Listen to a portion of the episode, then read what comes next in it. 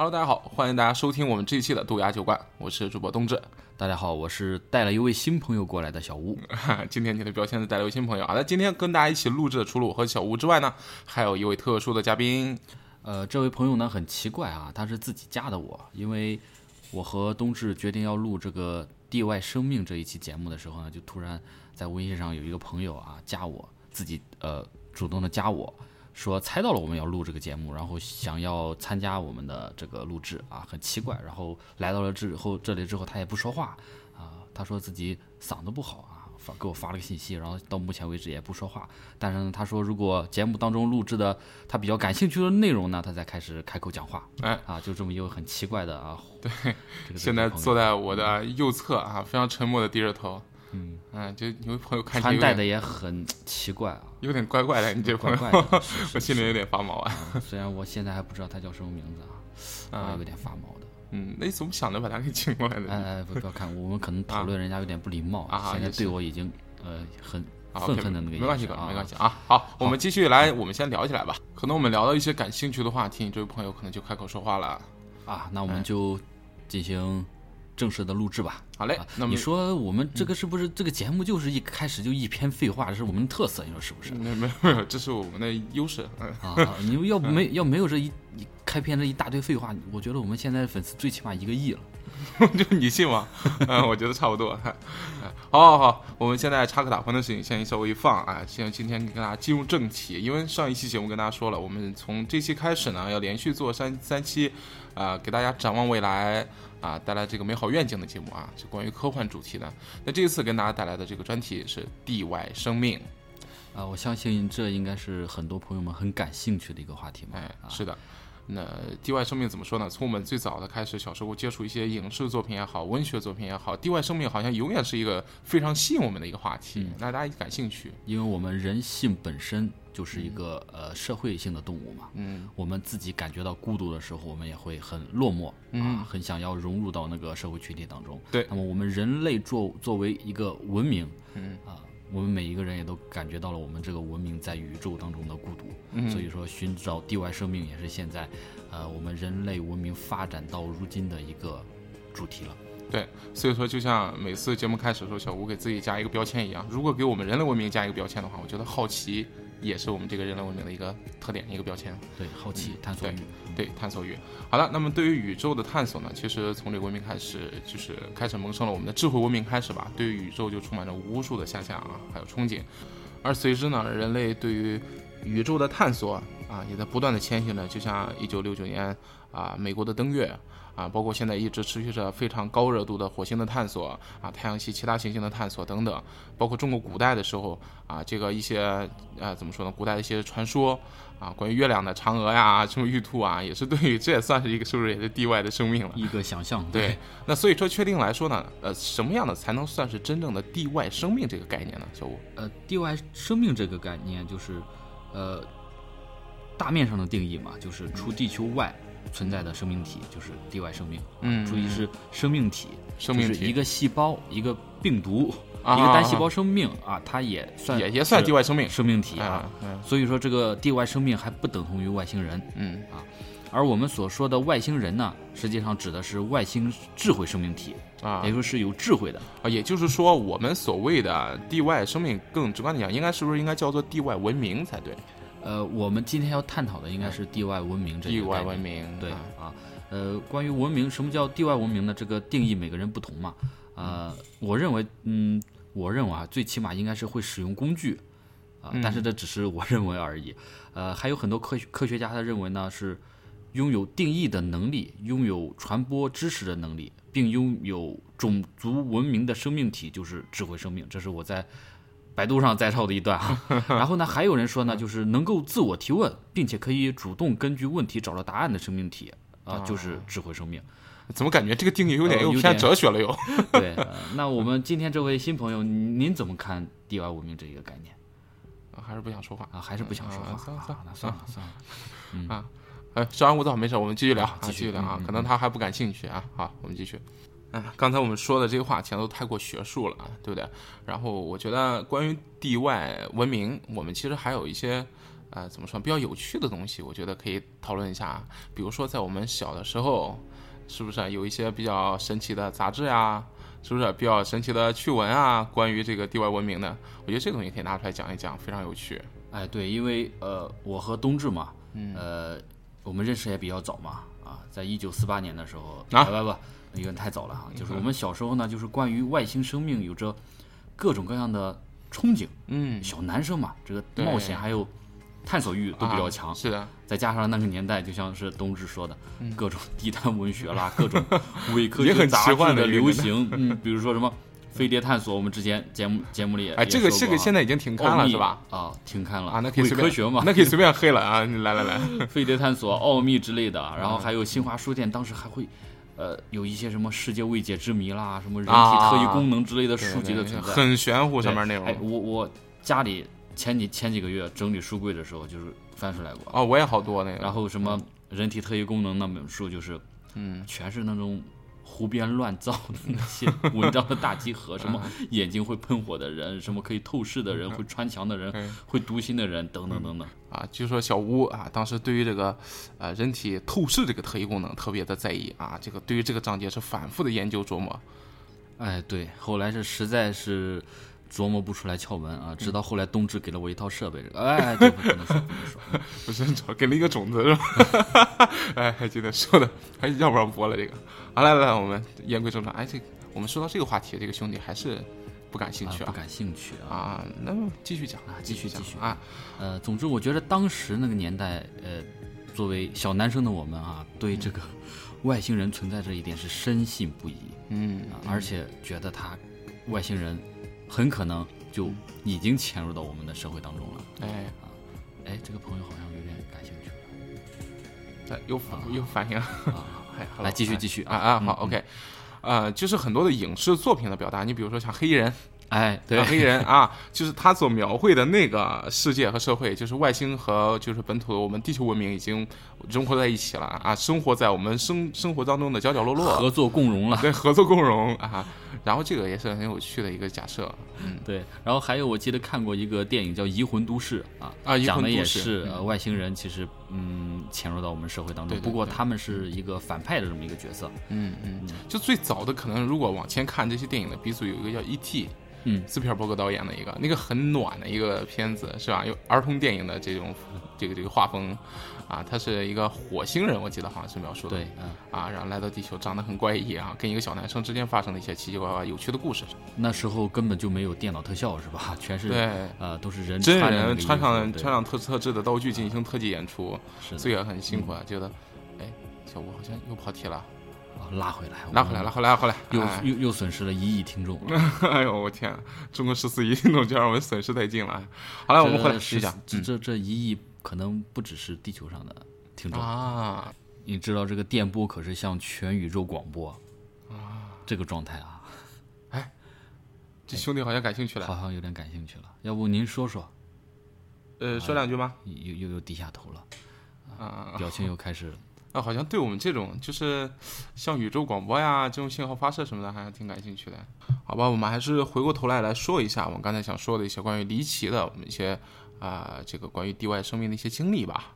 因为在我国呢，其实也有很多关于这种和外星人进行接触的这样的案例。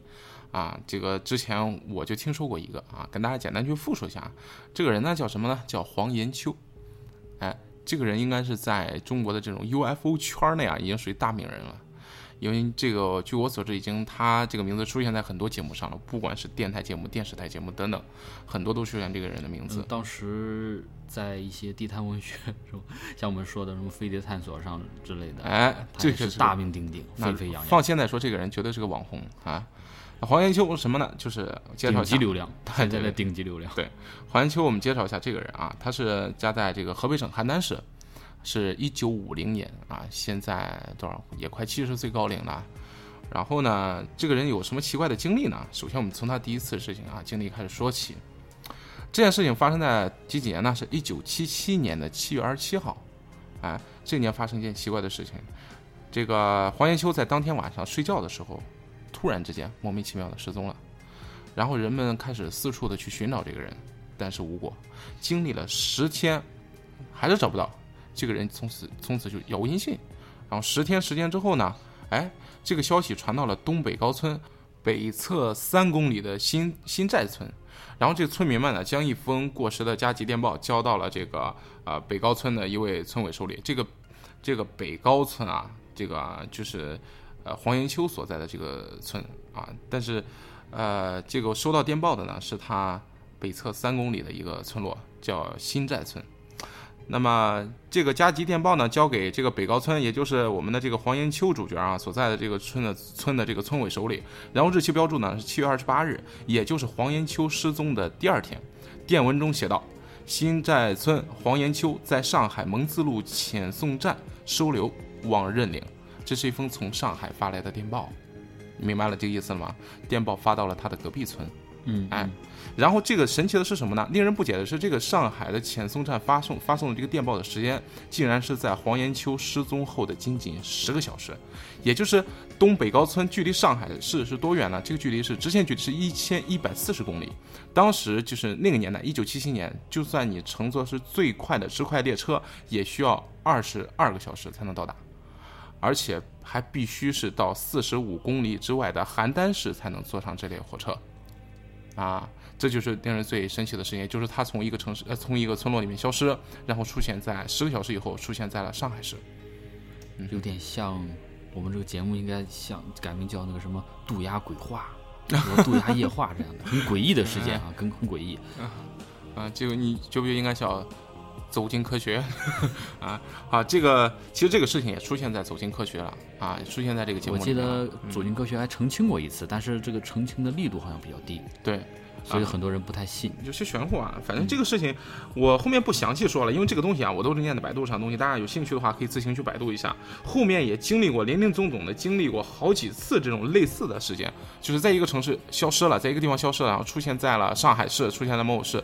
出现在了距离有几百到上千公里的这种很远的距离上，从这个时间上的，从它消失的时间到达这个城市里面发现的这个时间之间的这个时间差来推算呢，它是不足以没有这个时间不足以到达这个城市的，所以也是一次次引起了大家的巨大的好奇，然后觉得哎是怎么回事呢？然后这个人他的回答是啊、有两个莫名其妙的人，然后是把他给带过去的啊，甚至就是说白了就是带他飞过去的。那两个人还是山东人是吧？对对对对对，他还有描述啊，这啊这两个人是什么样子啊？这个事情大家如果感兴趣，可以具体去搜一下。其实后面说的还挺玄乎的啊，但是这种事情，呃，小吴怎么看吧？先看你的观点。呃，这个我具体现在忘了很多了。我记得当时呃那个走进科学给出的是他有那个妄想症是吧？啊，对对给出了这么对对对一个呃，是的，是的，不具有不太有说服力的这么一个说法。是的，嗯，因为有很多的那个人证嗯证明他确实是之，就是比如说十个小时之前还在这里，对啊，十个小时之后又去了那里，对啊，嗯，呃，应该是嗯就用什么奥赛姆剃刀原理吗？嗯嗯，那可能是其他人记错了，要么就是一起串通起来对，做的。你你一个一个村子，然后串通起来去捧一个网红。按现在来说，总是现在的营销逻辑，呃，现这种现在的这种营销逻辑是存在的。这个村子也挺牛的啊然，后当时就有这么高的营销思路啊，现现在当哎，嗯当时没有抖音呀，要不然就 就红了。哎，没有，直播，没有抖音。哎，确实，我觉得这种事情你加入到那些很，就是怎么说呢？啊，不能说伪科学吧，就是不一定经历过科学验证的那些理论加进去，让他去自洽，还不如干脆说，就可能这简单的就只是一个骗局，啊，只是一个局而已。所以我觉得，哎，怎么说呢？呃，我记得好像是当时还有什么军委军区的那个证明是吧？对他他对啊，他出门正好是要进一个岗岗哨什么的，给他签了一个什么东西啊，然后进去了，还还啊还是说没有没有那个签门证，然后没有那个通行证，然后他进去了之类的，大家可以搜一下啊总之那个疑点很多，疑点很多。疑点很多。嗯嗯，其实反正怎么说呢？我说这个事情就像我们开始最早做那个灵异事件消亡史的时候，啊，我觉得你如果想找一个科学的解释，它怎么都能解释得通的。啊，对，是那就不用加那些伪科学的东西进去，也解释得通。好了，我们现在说远了嘛，啊，这个事情还得还得再继续说回来啊。我们刚才说到了关于地外生命的解释啊，什么样的才叫做地外的这个我们所谓的这种地外文明？我们讲了几个电影啊，关于地外文明的。现在我们需要简单说说我们人类对整个的地外文明的探索上到底做了什么事儿。呃，小吴知道我们现在身身处的是太阳系啊，这个小学生都知道。啊，真的吗？哦，小吴，你这样的眼神让我觉得很害怕。我觉得跟你在一起录节目，真的我很担忧啊。这个，呃，我们身处在太阳系啊，我们是在整个的这个银河系的一条悬臂上，然后，呃，整个的银河系像太阳系啊这样的恒星系呢，有一千亿颗，一千亿个啊，就这是一个非常庞大的一个星系。所以说，就我们在这样这样一个庞大的星系里，相对来说，因为这根悬臂上啊，相对来说太阳系这片还算是稍微比较荒凉一点，不是很梦，不是很那种啊星云集中的那种啊银河系的中心地带。我们在一个稍微偏偏僻的这个村落里面，太阳村，银河系的那个城郊。哎，对，城郊。啊，怎么说呢？就是人类在这样一个这个宇宙的坐标上呢，去做了什么事情呢？呃，我不得不得不提的几个事情，第一个呢，当然人类的呃自己的这种啊，我们现在因为下一期可能要做到这个关于星际航行的，我们再继续具体谈吧。人类对于太空探索上的怎么去登月呀，怎么去火星探索等等。那其实人类真正做的是什么事啊？人类在做的最大的有两个计划，因为外星探索啊，外星文明的探索，你如果针对于太阳系来看的话，说实话，这个研究意义并不是太大。因为太阳系对人类，呃，对太阳系的了解还算是比较透彻了。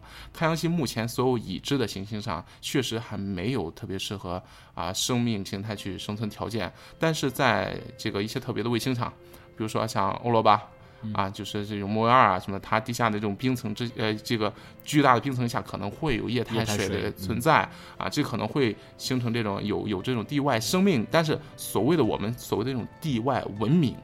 是不可能，哎，还真的是不大可能啊！而且科学家也不抱有乐观的看法。所以说，科学家放眼于整个太阳系以外更远的星系里面，那人类这两个计划是什么呢？人类首先首当其冲的是啊，这个 SETI 计划啊，SETI 计划啊，这个 SETI 计划是什么？S E T I，这是一个英文单词的一个缩写，是什么意思呢？啊，它就是呃，被动去接收太呃，接收这个宇宙中的这种啊有文明的这种信号的迹象。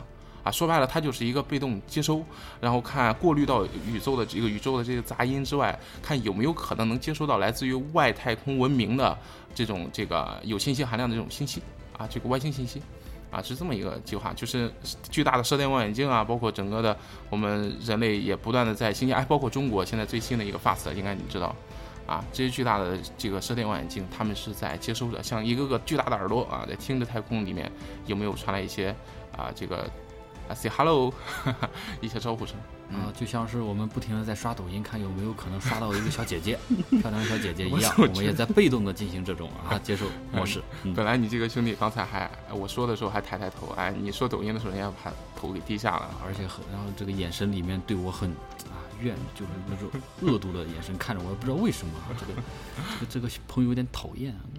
不说了，不说任何话了，好，来继续，小心点啊。好，我们继续说到我们的 SETI 计划啊。那 SETI 计划本意呢，它本身就是一个职业，就是一个搜寻地外文明计划啊。它到底有什么巨大的这个，就是有没有什么成果呃，让我们值得铭记的呢？还真的有一个事件啊，就是因为它收到的这个信息还确实挺多的，但是从这些海量的信息里面，呃，确实这么多年来有用的信息也不多啊 啊，因为这个 SETI 计划确实它是一个。有年代感的计划了啊！最早的话，SETI 计划是从一九六一年，一九六一年那时候你才十岁啊，滚蛋！能不能好好的？能不能好好聊天？真是，这个呃，在我想说的这个是什么？就是在一九七七年的时候，美国俄亥俄啊州立大学，然后它的一个叫大耳朵射电天文望远镜的一个观观测站啊，这个这个观测站收到了一条非常神奇的信息。这个信息是什么呢？这个信息啊记录了一个持续到七十二秒的一个强烈的脉冲信号。七十二秒，哎，为什么七十二秒呢？因为它是一个射电望远镜嘛，射电望远镜缺点就是它机没法机动，没法移动对准天线，它只能对着一个呃这个天空的一个区域进行搜索。那么在这个搜搜索的时候呢，如果地球也在自转嘛，它自转过去以后，然后这个信号它只能就就错过了这片哎天空的区域。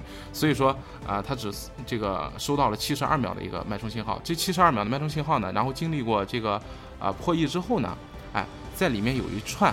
有一串字符，它标记出来之后，翻译成英文啊，套进去英文字母之后，它是一个 W O W 魔兽世界。我 我就知道你接这个，哎，我们都是魔兽世界的老玩家。魔兽世界怀旧服，哎，怀旧服开了，一个亿的一个亿的听众，什么鬼啊？这个 Wow 啊，Wow 在英文里面它是一个感叹词，Wow，嗯嗯。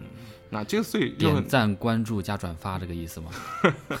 然后这个信号是来自哪儿呢？这个信号是来自于这个人马座附近。嗯嗯，人马座可能是星矢打了一记天马流星拳之类的。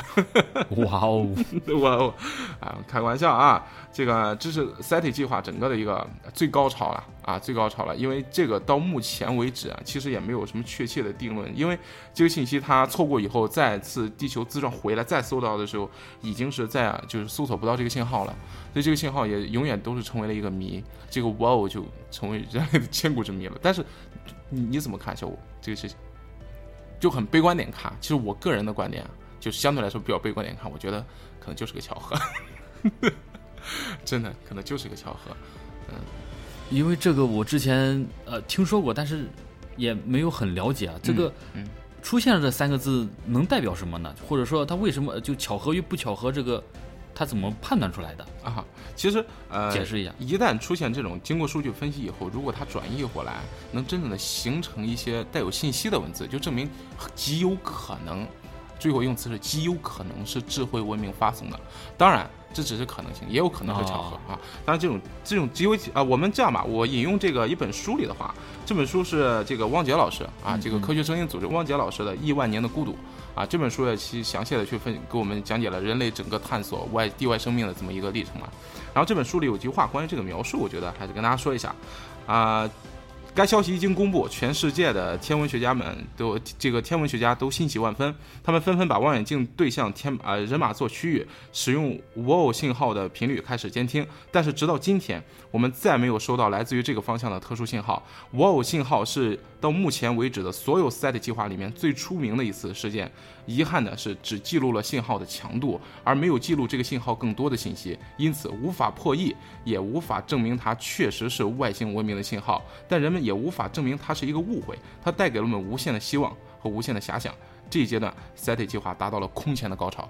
啊，明白了，就是它只是一个还没有定论的这么一个信号，是的，嗯是的，是的，是的，就是本身它其实代表不了什么，因为是有可能是这样，也有可能是巧合，所以它本身啊可能是代表不了什么。是是是是、嗯啊，有可能只是存在着一些可能性，但是对宇宙的探索，天文学家们总是充满着无限的遐想嘛，对不对？而且其实科学家们，呃，即便是就是这个是理论上确实就是理论上百分之百的可能了，在科学家的、呃比较严谨的话语当中也是百分之九十九点九这样，哎，是的，所以说确实是给了我们无限的遐想。对啊，科学就这样，它严谨的科学精神嘛。对，我们现在说到的，其实还有一件事情不得不提的，就是在冷战时期，一九七二年到一九七三年的时候，美国 NASA 还做了一个很有意义的实验，就是先驱者十号和先驱者十一号这两个空间探测器，他们本来的目标是一个飞向土星，一个飞向木星。啊，都是去探测一个土星，探测木星。在探测完之后呢，因为它们的惯性作用，它们要向宇宙的深处啊，就一直远离，一直远离，直到有一天就脱离了人类的控制，人类无法再控制它们转向，无论在控制它们动力的时候，它们只能沿着惯性就一直像断了断了线的风筝一样一直飞了，啊。那为了利用这个机会呢，其实人类在这两个空间探测器上放了两个礼物，因为它们有可能会飞出太阳系，有可能它们有，当然，所以我刚才说的是有可能啊，但这个可能可能是亿亿万分之一，可能是很小，但是他们有可能会接触到外星地外智慧生命，所以呢，我们留两个礼物，这两个礼物是什么？火箭游艇，小小小卡片是吧？哎，嗯，对，嗯这个应该都知道，镀包小姐，金的。哦哦哦，不好意思，不好意思，你把这个广告做到外星文明里面去吗？哪天你打电话的时候，你手机会响哎。这个小卡片按说是挺有名的，是吧？两个人哎啊，它是一个镀金的铜啊，嗯用铜制的这么一个金属金属片，金属片上刻的是什么？还记得吗，小吴？是两个我就知道你记住那个对对，后 后面的东西都不记得了。太阳系是吧？我记得太阳系，地球上在太阳系的 位置，对太阳啊，它标注的信息很多。那这上面除了就是我们人类的男性和这个女性的这两个这个外形的轮廓之外呢，它还标注了后面就是这个探测器，这个空间探测器它有一个坐标的，就是它的一个真实的一个比例啊，在这个人物的后面，就在这两个这个男性和女性的后面，这样的话它这个比例就能标注出哦，我们地球的人类是大概有多高。然后和这个探测器相比，它是个参照物嘛，然后它标注了啊、呃这个我们太阳系所在的这些啊、位置啊、坐标，然后我们的地球在哪儿啊？我们太阳系在哪儿啊？等等，里面还有很多其他的一些很有趣的一些信息。哎我记得，而且我记得这个卡片的设计其实还比较草率，是不是？啊，是当时是因为这个计划啊，当时它并不是真正的就是一开始去造这个空间探测器的时候，没想到把这个东西放上去。它是啊，美国一个非常有名的这个科普作家科尔萨肯，或者他在他的强烈建议下，他和这个当时主持这个计划的德雷克两个人啊，强烈建议要把这个东西放上去。然后就最后哎，这个事情还真的就 NASA 就让步了，那就放吧。然后这个事情就那那你们来设计吧，就这两个人给设计的啊，就很有意思，还是比较草草率的一次行为吧。但这个行为但其实是，呃，想说的信息、想表达的信息都包含到了。嗯，对，基础信息基本上对对对对对。然后，但是其实这个东西还是挺有争议的。嗯，啊，这个其实威威威胁对于人类文明，当然我们现在要说到的后面的关于这些争议啊、不是太大。这个，因为毕竟这两个东西，说实话，被外星生命真正发现的概率真的是几乎为零啊，几乎为零。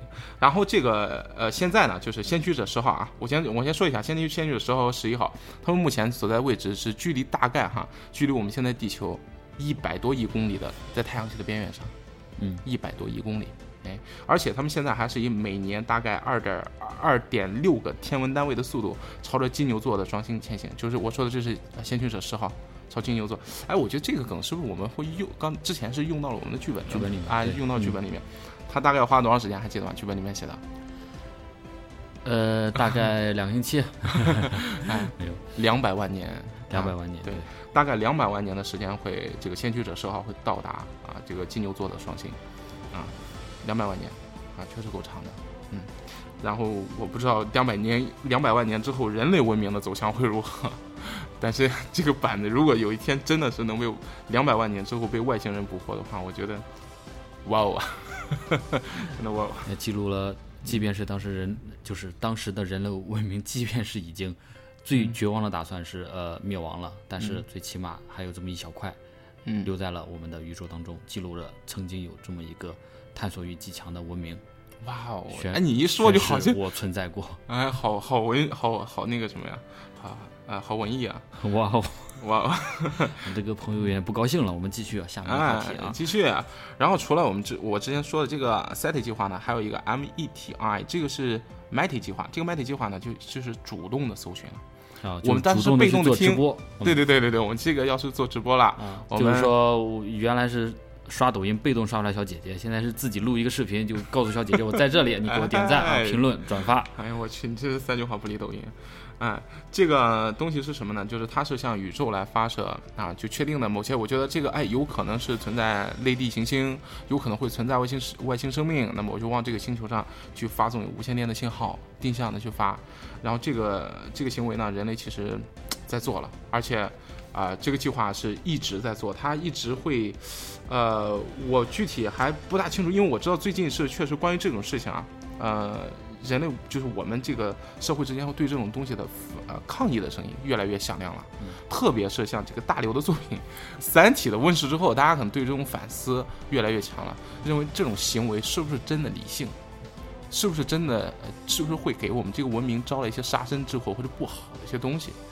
啊、这个我觉得也是大家一直在思考和探索的。这个 METI 计划的最新的消息是从去年吧，二零一八年的时候，人类开始重启这个计划，也是美国的一个非营利组织，他们决定主动的还是要向啊这个太空去发送一组信息来向大家 say hello，向外星人。然后这个事情其实是霍金是极力反对的啊，就在霍金去世之前，霍金极力反对这件事情，但是还是啊没能拦住啊，这件事情还是他们正常的去启动去做了。所以虽然现在存存在着巨大的争议这件事情啊，但是人类还是勇敢的向呃这个宇宙发出了一声呐喊。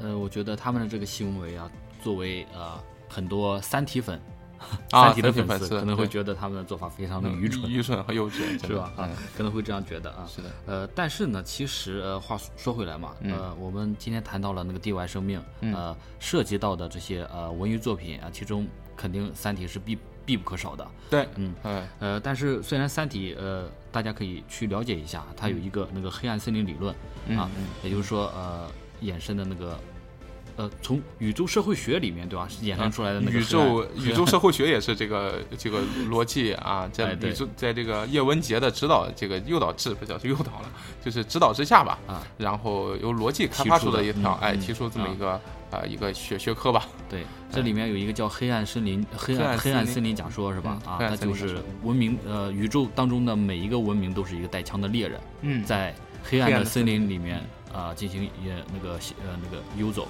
嗯如果听见了一点声音，他所做的唯一的正确的判断就是向那个声音开枪，这样才能确保自己的生存。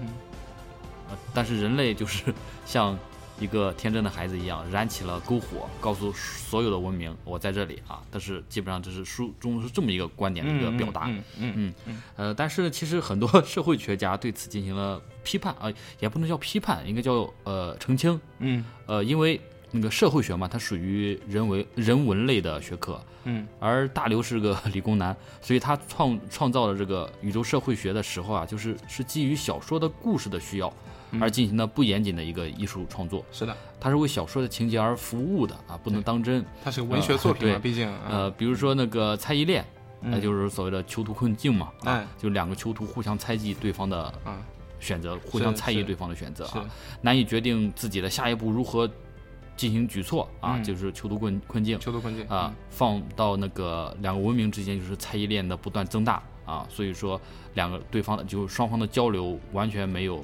信任的可能性，嗯，这是这个呃《三体》的表达啊，嗯，但实际上社会学家就说了，这个假设的前提是两人完全处于无知的黑幕状态，而且彼此之间缺乏信任和共同利益。嗯啊，但实际上呢，其实人和人之间，我们知道有猜疑的信任，或者说有误解的交流，而并非是完全的猜疑。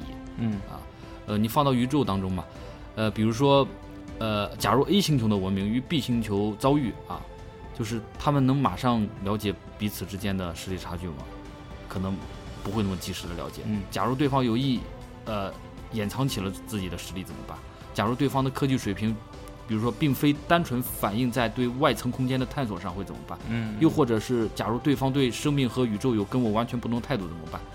嗯率先攻击会不会反而会招来飞来的横祸？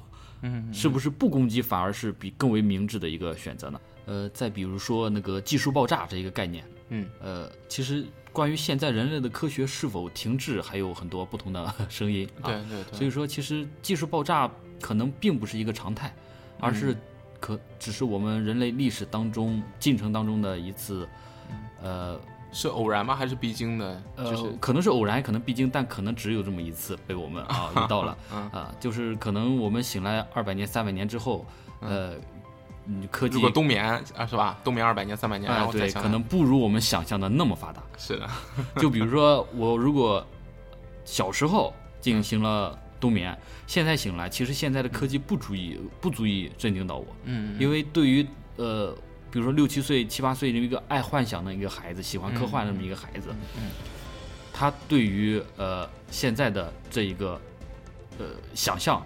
二零二几年了，二零几几年这个想象，有可能就是汽车满天飞，然后人类可以呃可以进行什么瞬间的这个全球的移动、门啊那种。任意门之类的这个科嗯技嗯，或者说一个人他如果冬眠了二十年或者是三十年，然后醒来了，看到了今天的科技，他可能会惊讶于某一些科技的发展，但是绝对不至于被吓到。哎，我感觉这个，我觉得我们之前在创作剧本的时候，我们开过脑洞。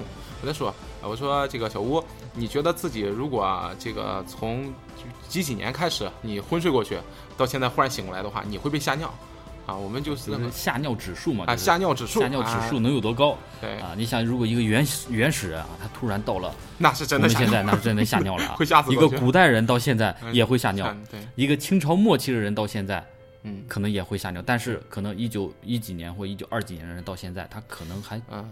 可能还不会，嗯，因为那时候最起码一些你在外面看的一些建筑、汽车，呃，甚至说像飞机这种出行都有了。对啊。飞机出行，来的兄弟，那飞机已经开始造了，是吧？嗯？那么飞机出行也有了，所以它对于来说，可能手机嗯，电脑这种东西，可能还对他们来说是真的是挺神奇的。对信对信息时代，他们可能没有，可能会让他们感觉到惊讶。对，但是如果你把这个时间放在一九八几年、一九九几年以后的九十年的书以后，你让他昏睡到现在这二三十年，大家觉得啊，时间过得很快，然后信信息发展的非常的迅速，科技发展的非常的迅速。但是你想想，如果让一个九十年代初的人昏睡过去，到现在醒过来，他不会被吓尿。对，因为所有现在有的东西只是当时的升级版而已了。啊，电脑也有了。手机也有了，只不过当时的啊用模拟信号啊，当时是大哥大，那么现在变成这种智能手机，可以连入接入互联网等等，但是这些东西雏形都是有的。也就是说，其实吓尿指数随着呃时代的发展，其实在逐渐、逐渐、逐渐的在缩小。嗯，嗯，可能真是我们现在一觉醒过来，可能到一百年之后，我们这个吓尿指数可能真的还不如清朝末期的人看到那些洋枪洋炮来的 惊讶。有可能，有可能。说到这个吓尿指数啊，其实还有一个很科学的东西，其实要跟大家讲一下。看听着好像一个黑科技一样，但是啊，这是一个什么呢？这是一个这个一个理论啊。这个理论是在一九五九年的时候，美国的著名物理学家、数学家啊费里曼戴森提出来的。这个东西叫什么呢？哎，可能有很多人一听到这儿就知道了，叫戴森球。啊，戴森球是什么东西呢？啊，跟大家科普一下先。啊，我这个直接照着书本念了啊。啊，就是其结论是什么呢？如果人类能够观测到啊，观察到某一颗恒星的亮度在人类活动的呃，在人类活动的时间尺度内，这个人类活动的时间尺度是什么呢？就是几年啊，几十年、几上百年，甚至都可以算是人类活动尺度。啊，因因为相较于这种天文尺度啊，动辄就是几百亿上上几百万上亿年就，啊就就这种人类活动尺度下，啊如果在人类的这种活活动尺度这种时间尺度范围内，如果能够观测到什么呢？这颗恒星逐渐的变暗，或者是这颗恒星发射出了大量具有某种特征的红外辐射的话，这个现象就可以被确认为那个恒星，整个那个恒星系啊，可极可能是有智慧文明存在的证据。为什么呢？哎，这个很很有意思啊，就看似很黑科技的一个东西。就戴森提出来这个理论是，戴森认为，随着人类文明的发展啊，就所有的文明都是有这样一个规律，就是随着文明发展越来越高，那么对于能源的需求量也会越来越大啊。对，而地球上呢，就所谓的这种行星上的能源啊，比如说什么化学能，就石油啊、天然气啊、煤炭啊等等，这东西很快就会消耗完毕。那随之对于能源的渴求怎么办呢？这种东西又不能啊短时间内迅速再生，那只能把眼哎着眼于核能。那核能呢，虽然是储备量丰富，而且能量巨大，但是这个使用核能却有各种各样的危险，也并不是最理想的清洁能源。那最理想的清洁能源是什么呢？恒星呗，太阳恒星太阳能，对太阳能，对，但是在地球表面啊，可以接受到和利用到的太阳能是非常非常有限的啊，这个也也这个也不能无限的被收集，因为太阳能无法被收集嘛，所以因为也这个会影响到整个地球的这种生态环境，就你把太阳光都遮去了，然后你收集能量去了，那你整个的生态环境还要不要了？那植被还要不要生长？所以说，就利用太阳能最好办法呢是怎么办呢？哎，到太空中去，飞到那颗恒星，就是飞到太阳身边。你知道，其实要知道，就是到达地球这个大气层的能量，就是从太阳到达地球大气层的能量，不过是太阳释放出能量的十二十亿二十亿分之一。那巨大的能量全都浪费在虚无的这个宇宙空间里边了。那怎么才能有效的收集呢？那就是跑到太阳身边，对吧？就无数的这种太阳的这种能源太阳能采集器，像卫星一样。对，像卫星一样绕着太阳，这种东西会发展成什么呢？它会越来越多。啊，因为呃，太阳能大部分它是被浪费的，挥霍在这种虚无空间、宇宙宇宙空间里了。那我们只需要利用到一部分，那这种这个戴森球啊，这种所谓的这种戴戴森球越来越多，就会造成我们刚才所说的，就是这颗恒星在人类可活动的尺度，这个人类可观测这种人类活动时时间尺度内，发现哎会变暗，并且它会这个放出一些具有特征性的这种红外辐射。因为被被包裹住了。对，因为因为戴森球它会发热嘛，嗯因为它吸收太阳能，它会发热，所以它会有一种特殊的这个呃红外辐射。嗯，哎，换言之就是，换言之就是，呃，一个电灯泡，如果你在一个电灯泡下面烤一块这个涮牛肉，它是烤不熟的。但是你把涮牛肉包裹在这个 灯泡上面，哎有可能收集这个热能。对，是这个意思啊，啊，所以说就是就看似很黑科技啊，但有一天如果人类真的是看到了这个东西啊，你觉得人类应该主动向它发出信号吗？因为这个科技好像人类现在达不到哎，是不是会有危险？就很黑科技啊，跟大家分享一下，这是一个有趣的一个理论，呃假设理论。科学家的脑洞都是确实是很大的，真的比科幻小说的作家的脑洞 真的要大得多。是的，是的。好了，我们今天讲了很多，这个小吴还有什么想跟大家去分享的东西吗？呃，今天我们说了很多关于地外生命的这么一个话题，呃，而且我们节目开始的时候也说了，现在呃人类文明感觉到在宇宙当中自己比较孤独嘛，所以说现在我们科技文明发展到现在呃这个程度，那么寻找外星生命也成为了我们呃呃不可或缺的这么一个主题之一吧，一个文明探索的这么一个主题之一。呃，但是我呢看到了一些呃新闻嘛。看到了一些那个消息，呃，这里也也给大家从另一个角度泼一下冷水。好的，啊，就是根据牛津大学的一个研究发现呢，有可能哈，人类是宇宙当中唯一的生命，智慧生命啊，这是有可能存在的。嗯，呃，它的这个总呃，它的这个。想法呢是基于著名的那个德雷克方程，嗯，这个方程呢一共有七个变量，嗯，表示与生命智慧生命形成有关的不同的因素啊，其中也包括呃银河系内的一些恒星数啊，恒星有行星的这个比例啊，然后每个恒星系当中类地行星的数量等等啊，然后延伸到宇宙当中怎么样的，嗯，然后经过他们发现呢，人类是银河系唯一智慧生命的概率是百分之五十三到百分之九十九点六。啊，呃，是整个可观测宇宙当中唯一生命的概率是百分之三三十九到百分之八十五，啊，呃，这个是什么意思呢？也就是说，在宇宙当中很有可能只有两个，呃，最高概率不会有第三个生命存在啊，可能只有两个智慧文明啊存在是最有可能的，而且我们人类是唯一的这么一个，这呃，二者其一啊，是非常有可能的。嗯，很多很多听众可能会说，不对呀。宇宙那么大，宇宙太大了。嗯，就像你在沙漠当中，你发现了一棵草，那么就证明这个沙漠里面没有其他的草吗？一定证明还有其他的草。嗯，因为宇宙太大了。对啊，所以怎么可能是这么一个结果？呃，但实际上就是呃，宇宙是大，无穷大，无限大。嗯，但是其实智慧出智慧生命出现的概率也是无穷小，无限小。啊，就相当于一个比喻吧，就是呃，你把汽车的零件拆散。然后被一阵龙卷风刮在了空中，它重新组合成了一辆汽车，啊，就是概率是极其微乎，就是微乎其微的。对你把这个无限大乘以无限小，它其实依然是零。嗯，呃，啊，我就借用我们刚才说的这个《亿万年的孤独》这本书里面的呃一段话啊，来回答来回答大家大家一个问题啊，因为很多人在问，就是，呃。你你我，比如说我们刚才我刚才所所说的这一个方程也好啊，包括科学家的这个呃对于生命的这个定义也好啊，就是你就是有很多人会说，就是为什么呃我们所谓的你们搜寻的这个外星生命体就一定要是我们这样，比如说碳基啦这种生命的存在？我们这种类似的生有没有可能只是什么脑电波类的存在啊？有可能是硅基生命啊，硅基生命，甚至是另一个纬度的生命啊啊。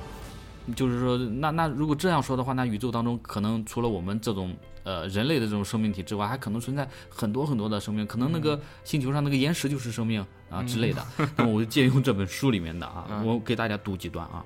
嗯啊，我经常会被问到一个问题：为什么科学家在谈到寻找外星生命时，总是要先找到水？给人的印象就是水就是生产生命的必要条件。谁说外星生命就一定需要水呢？科学家的脑子难道都是如此的僵化死板，就不能打破一下常规思维吗？那么科学家真的是那么僵化死板吗？显然不是，他们怎么可能连普通人都想到的问题，呃，都考虑不到呢？然后紧接着几段呃论证之后，然后呃还有一段话啊，历史上没有哪个科学家说过离开了水就一定不会有生命。其实科学家不关心这个问题，他们只关心确定的因果关系。科学活动都是有时间和金钱成本的，因此选择研究方向是非常谨慎的、非常严肃的事情。如果方向错了，一个科学家有可能一呃就一辈子碌碌无为啊。在我们人类现有的知识体系下，在寻找外星生命这个领域出成果最有可能的路径，当然是先找到与地球差不多的环境，然后在这个环境当中继续寻找找生命的存在证据啊。